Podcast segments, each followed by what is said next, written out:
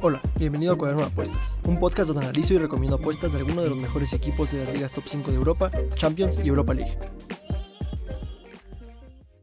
Para esta semana traigo partidos de la jornada 5 de la Champions League. El primer partido, Dinamo de Kiev contra Bayern Múnich. El Dinamo se encuentra en el fondo de la tabla y necesita un milagro, mientras que el Bayern ya está clasificado y puede asegurar su primer lugar esta jornada. Eh, el Bayern Múnich no cuenta con Gnabry, eh, Kimmich, Schule ni Musiala, también algunos por, por, tema de COVID y de vacunaciones. De estadísticas importantes, siempre está pues, el registro goleador del Bayern Múnich, que sigue siendo impresionante en, estos, en estas instancias de la Champions League. Eh, promedia 4.25 goles por partido en la Champions y 3.42 en la Bundesliga. Promedia 7.75 tiros a puerta por partido tanto en la, en la, Champions como en la Bundesliga y tiene un ratio de gol por tiro a puerta de 0.48 en la Champions y 0.40 en su liga mientras que el Dinamo de Kiev no logrado anotar ningún gol en esta Champions League y promedia 1.75 goles por partido en contra, además de que permite 4 tiros a puerta en contra por partido y tiene un porcentaje salvadas de 62.5%. El único enfrentamiento reciente que han tenido fue la ida de esta eh, fase de grupos, que ganó 5-0 el Bayern. Y de tendencias importantes, el Dinamo de Kiev eh, lleva 5 partidos sin lograr mantener su portería cero. Ambos equipos han anotado en 4 de sus últimos 5 partidos y ha visto mínimo 3 goles en total en 4 de sus últimos 5 partidos. Por otro lado, el Bayern ha visto mínimo 3 goles en sus últimos 10 partidos, ha sido el primero a anotar en 8 de sus últimos 10. Dependerá mucho de las alineaciones que, muestren ambos equipos, pero si todo sale, o sea, si juegan los titulares de ambos equipos, creo que puede ser una victoria tranquila del Bayern, sobre todo con la, con la derrota que tuvieron en la Bundesliga la jornada pasada. Entonces mis recomendaciones conservadoras sería apostar por eh, Bayern con handicap asiático de menos uno. Esa es como opción conservadora. Creo que es eh, algo que se puede dar y algo bastante seguro. El Bayern no acostumbra a ganar sus partidos por, por solo un gol. Y no creo que el Dinamo de Kiev le vaya a ganar al Bayern Múnich en esta jornada. Creo que el Bayern Múnich va, a preferir llegar con más colchón a un partido como el, el, Barcelona que, que, aflojar contra el Dinamo de Kiev. De opciones apretadas, traigo que el Bayern anota en ambas mitades. Creo que es algo que también se puede dar eh, debido a la mala defensa que tiene el Dinamo de Kiev. Y otra opción apretada sería apostar por Bayern con handicap asiático de menos 1.5. Pero repito, todo esto considerando las alineaciones antes del partido. El siguiente partido, Chelsea-Juve. Pelea directa por el liderato del grupo. La Juventus ya está clasificada y el Chelsea tiene a Havertz, Lukaku y Timo Werner en duda. Entonces eh, prácticamente ahorita ahora sí no tienen a, nadie con quien atacar. Aunque parece que Timo Werner sí, sí llega al partido. La Juve no cuenta con Chiellini, Bernardeschi, Danilo ni Ramsey. De estadísticas importantes es el porcentaje tan bajo de ambos marcan que tienen ambos equipos. El Chelsea, solo el 25% de los partidos que haya jugado en la Premier League han tenido goles de ambos equipos y ningún partido que ha jugado en esta edición de Champions League. Por otro lado, la Juventus, solo el 25% de sus partidos de Champions han tenido goles de ambos equipos y este número sube hasta el 62% cuando juegan la Serie A. Ambos tienden a, ganar sus partidos eh, a cero. El Chelsea ha ganado a cero el 67% de los partidos que ha jugado en la, en la Premier y el 75% en la Champions, mientras que la Juventus el 75% de los partidos que ha jugado en la Champions los ha ganado a cero y el 31% en la Serie A. El Chelsea promedia 1.5 goles por partido en esta Champions y 2.5 cuando juega en la Premier, mientras que la Juventus promedia 2.25 goles por partido en la Champions y 1.38 en la Serie A. El ratio de grupo tiro a puerta del Chelsea se ve drásticamente afectado cuando juega en la Champions, en estas cuatro jornadas ha registrado 0.21 de ratio gol por tiro a puerta, mientras que la Juve 0.35. Ambos tienen registros defensivos muy buenos. El Chelsea promedia solo 0.33 goles por partido en, la Premier y 0.25 en esta Champions, mientras que la Juve promedia 0.50 goles por partido en la Champions y 1.15 en la Serie A.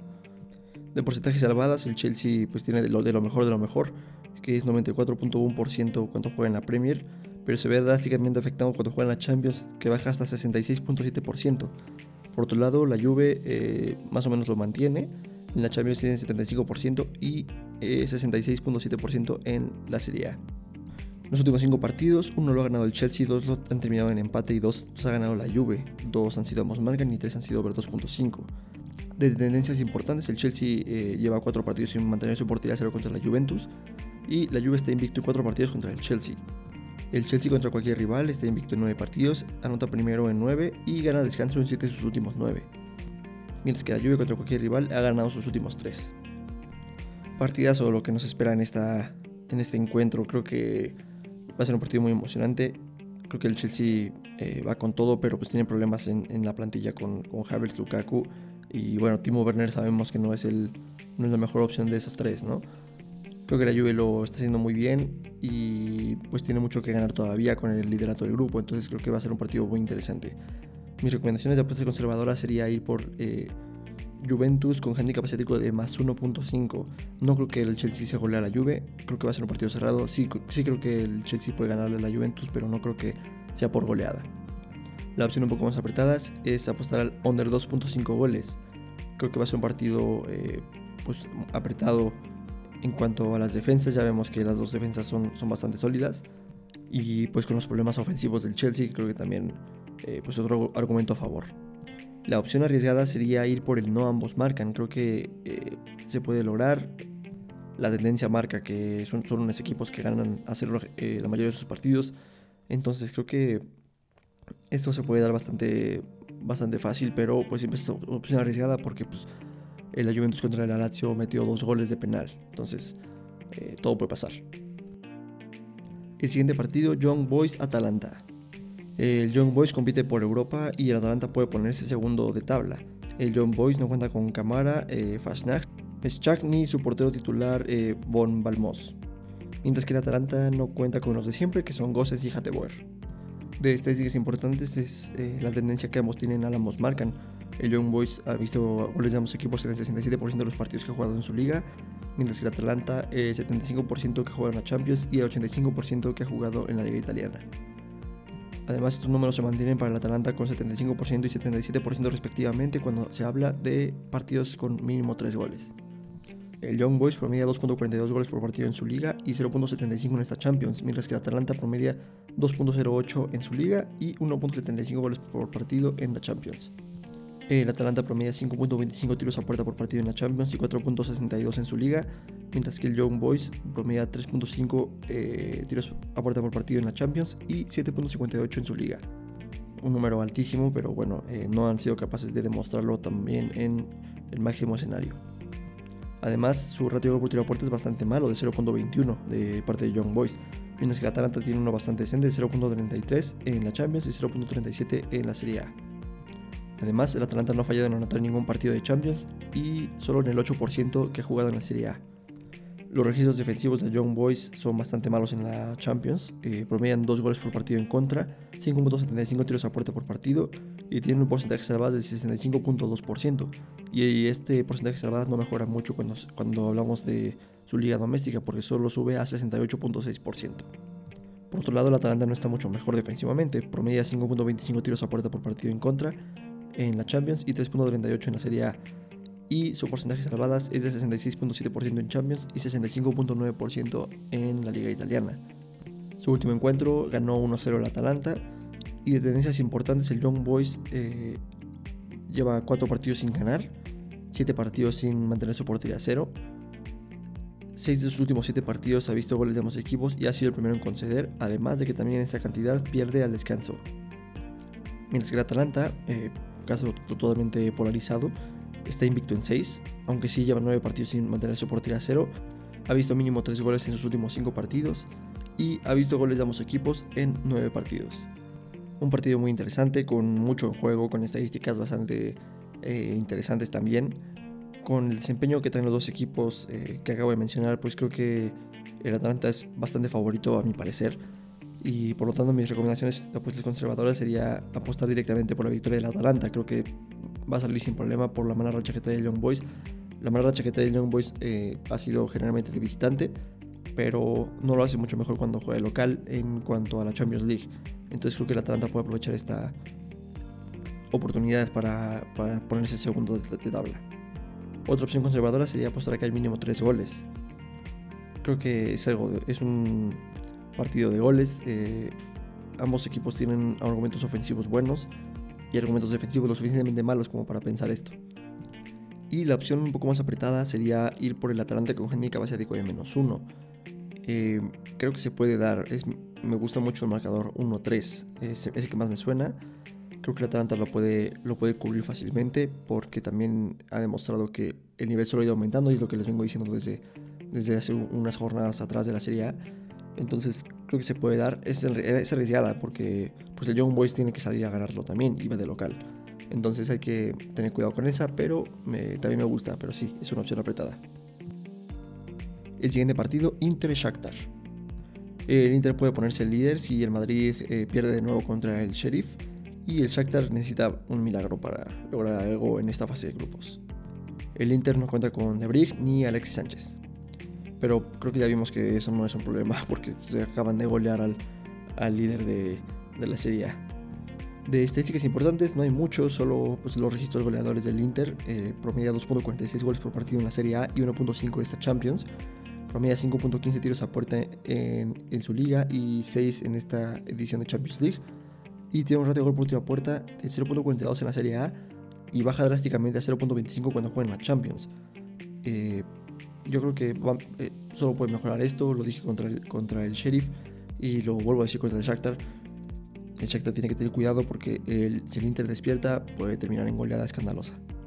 Algo también destacable es el increíblemente malo ratio de gol por tiro a puerta que tiene el Shakhtar. Tiene 0.08, es el más bajo que he visto en mi vida en cualquier etapa de cualquier, de cualquier torneo.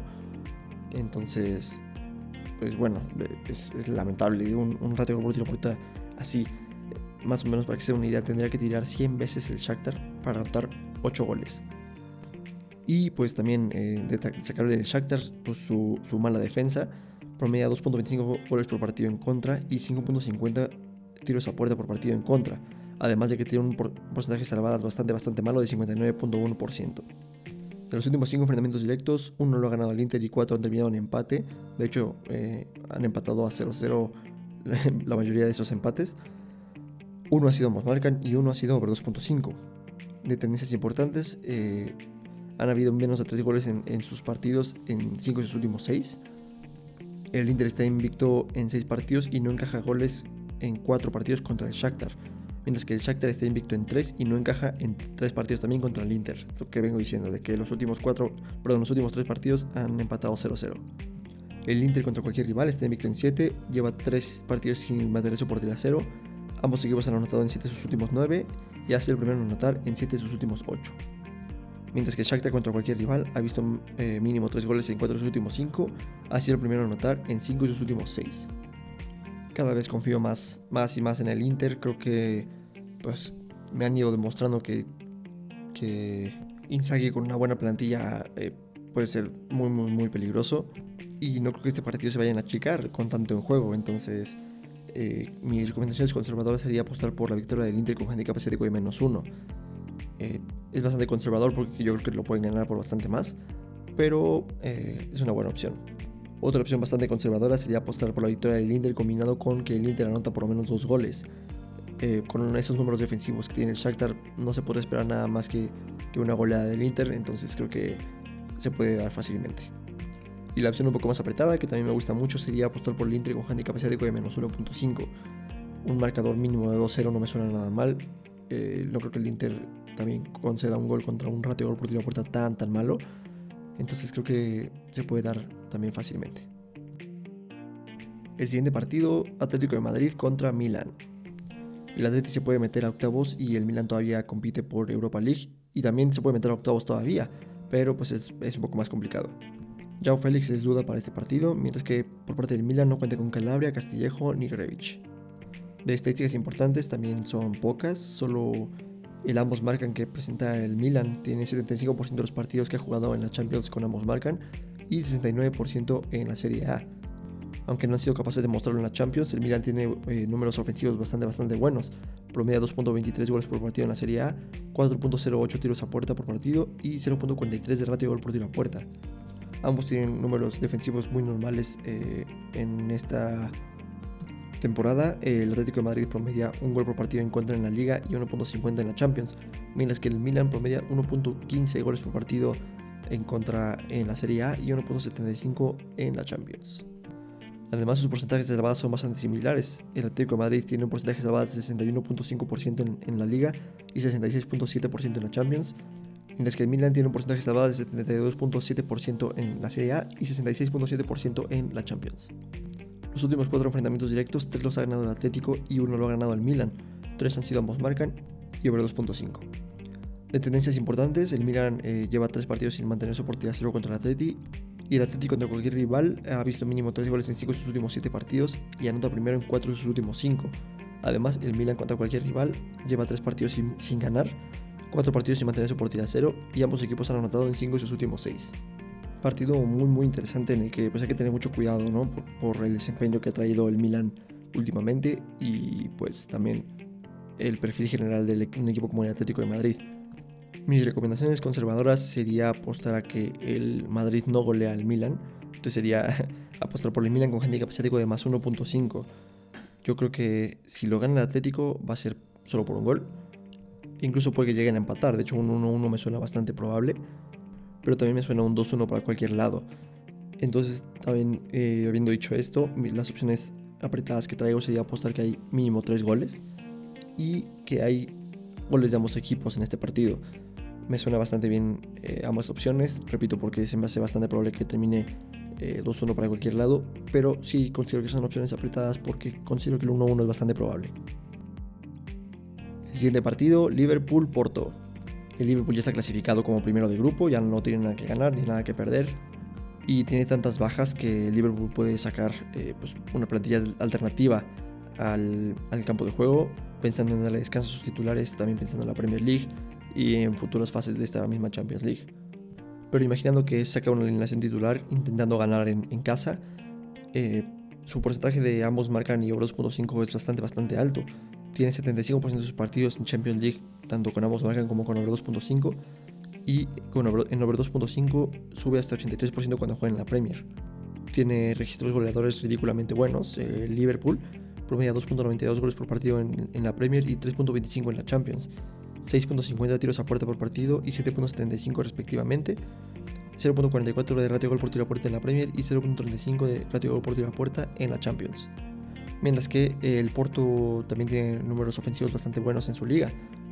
Promedia 2.55 goles por partido y 6.45 tiros a puerta por partido, además de que tiene un ratio gol por tiro a puerta bastante decente de 0.38. Ambos tienen eh, porterías un poco endebles, por así decirlo. El Liverpool tiene 70.3% de salvadas en la Premier League, que es bastante bueno, pero baja hasta 54.5% cuando juega en la Champions. Por otro lado, el Porto tiene 66.7% de salvadas tanto en la Champions como en la Liga. En los últimos 5 enfrentamientos directos, 4 los ha ganado el Liverpool y uno terminó en empate, 2 han sido ambos marcan y 3 over 2.5. El Liverpool ha ganado sus últimos 3 partidos, está invicto en 7, anota primero en 4 de sus últimos 5 y gana descanso en 4 de sus últimos 5 partidos también, todo esto contra el Porto. Mientras que el Porto eh, lleva 3 partidos sin mantener su portería 0 contra el Liverpool. El Liverpool contra cualquier rival ha visto mínimo 3 goles en 8 de sus últimos 10 partidos y ha sido el primero a anotar en 9 de sus últimos 10. Mientras que el Porto contra cualquier rival está invicto en 4 partidos, eh, ha visto mínimo 3 goles en 5 de sus últimos 6. Ambos equipos han anotado también en 5 de sus últimos 6 anota primero en 4 de sus últimos 5 y también gana el descanso en 5 de sus últimos 6 partidos. Entonces vaya rachita que tiene el Porto de cara a este partido.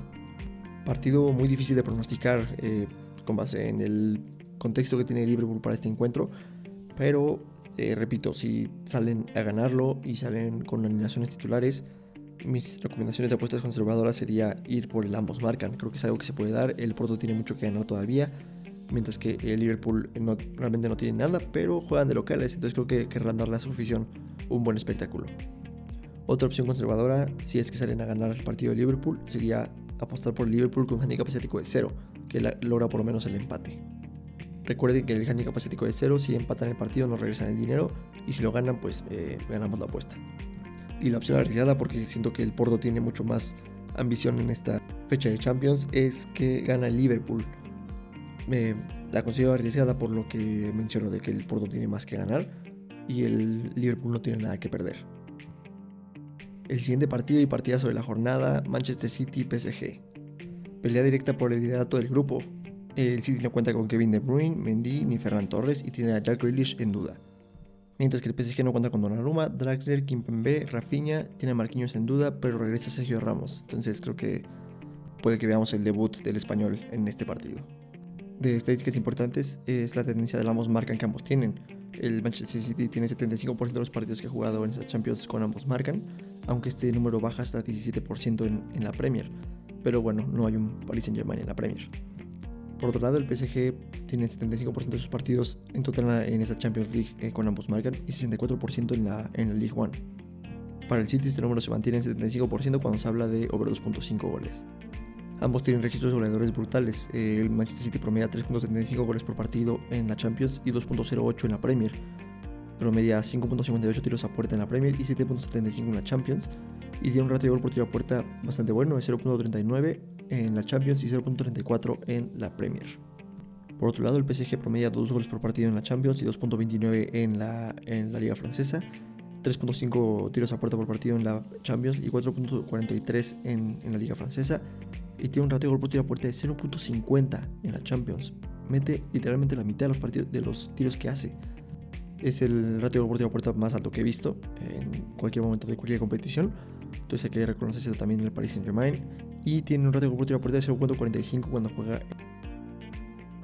El desempeño defensivo del Manchester City deja mucho que desear cuando juega en la Champions, promedia 1.75 goles por partido en contra y tiene un porcentaje de salvadas pésimo de 36.4%, el más bajo que he visto en cualquier punto de cualquier competición.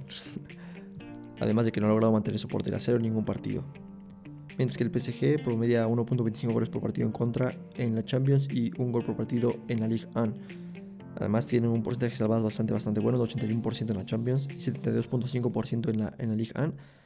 Pero solo ha logrado mantener su portería cero en el 25% de los partidos en esta Champions y 29% en la Ligue 1. En los últimos 5 enfrentamientos directos, 3 los ha ganado el Manchester City, 1 ha terminado en empate y 1 lo, ha ganado el PSG. 2 han, sido ambos marcan y 2 han sido 2.5. De tendencias importantes, el City lleva ganando 3 partidos y ha sido el primero en anotar en 6 de sus últimos 8 mientras que el PSG está invicto en 7 partidos, eh, no logró mantener su portería en 0 en 4 partidos y ha visto mínimo 3 goles y ambos equipos han anotado en 6 de sus últimos 7 encuentros. Un auténtico partidazo con ambos equipos en el mejor de los niveles. Eh, merma un poco este partido la ausencia de Kevin De Bruyne y la posible eh, ausencia de Jack Grealish, pero pues, creo que aún así el Manchester City tiene muchos argumentos con el cual hacerles daño al Paris Saint Germain. Por lo tanto, mis recomendaciones eh, de apuestas conservadoras sería ir por el ambos marcan. Creo que en este partido eh, ambos equipos llegan con un nivel ofensivo bastante, bastante bueno, entonces creo que lo pueden lograr fácilmente. La opción un poco más apretada, porque considero que el 1-1 es bastante probable, sería ir por el over 2.5 goles. Siendo que si llegan a empatar va a ser en un marcador como 2-2. Eh, entonces creo que también esta apuesta se puede dar. Y la opción un poco más arriesgada sería apostar por el over 3.0 goles. Significa que si solo hay 3 goles, eh, no regresan el dinero. Repito, esto apuntándole más a que empaten 2-2. Y por último, Sporting contra Borussia Dortmund. Están empatados en puntos y es una pelea literalmente por el boleto a octavos de final. El Sporting no cuenta con Coates, Pedro Porro ni Cabral, porque este último está en duda. Mientras que el Borussia Dortmund no cuadra con Haaland, eh, Torgan Hazard, Hummels, Reina, Schmelzer ni Schulz de estadísticas importantes es la tendencia a ambos marcan nivel 2.5 de ambos equipos. El Sporting tiene 50% con ambos marcan esta Champions y 75% de over 2.5. Mientras que el Dortmund tiene 50% de los partidos de esta Champions con ambos marcan y 75% con over 2.5. Además este número sube hasta 83% en ambos rubros cuando se habla de la Bundesliga. Ambos tienen números eh, ofensivos bastante, bastante buenos. El Sporting promedia 2.25 goles por partido en la Champions y 1.55 en la Liga Portugal, mientras que el Dortmund eh, promedia un gol por partido en la Champions y 2.50 en la Bundesliga. El Sporting promedia 4.5 tiros a puerta por partido en la Champions y 5.45 cuando juega en la Liga de Portugal. Y el Dortmund 4.25 en la Champions y 4.83 en la Bundesliga. El Sporting tiene un ratio de gol por tiro a puerta de 0.39, algo bastante bastante bueno mientras que el Dortmund tiene uno pésimo de 0.18 en la Champions, pero eh, tiene un ratio de de puerta de 0.41 en la Bundesliga.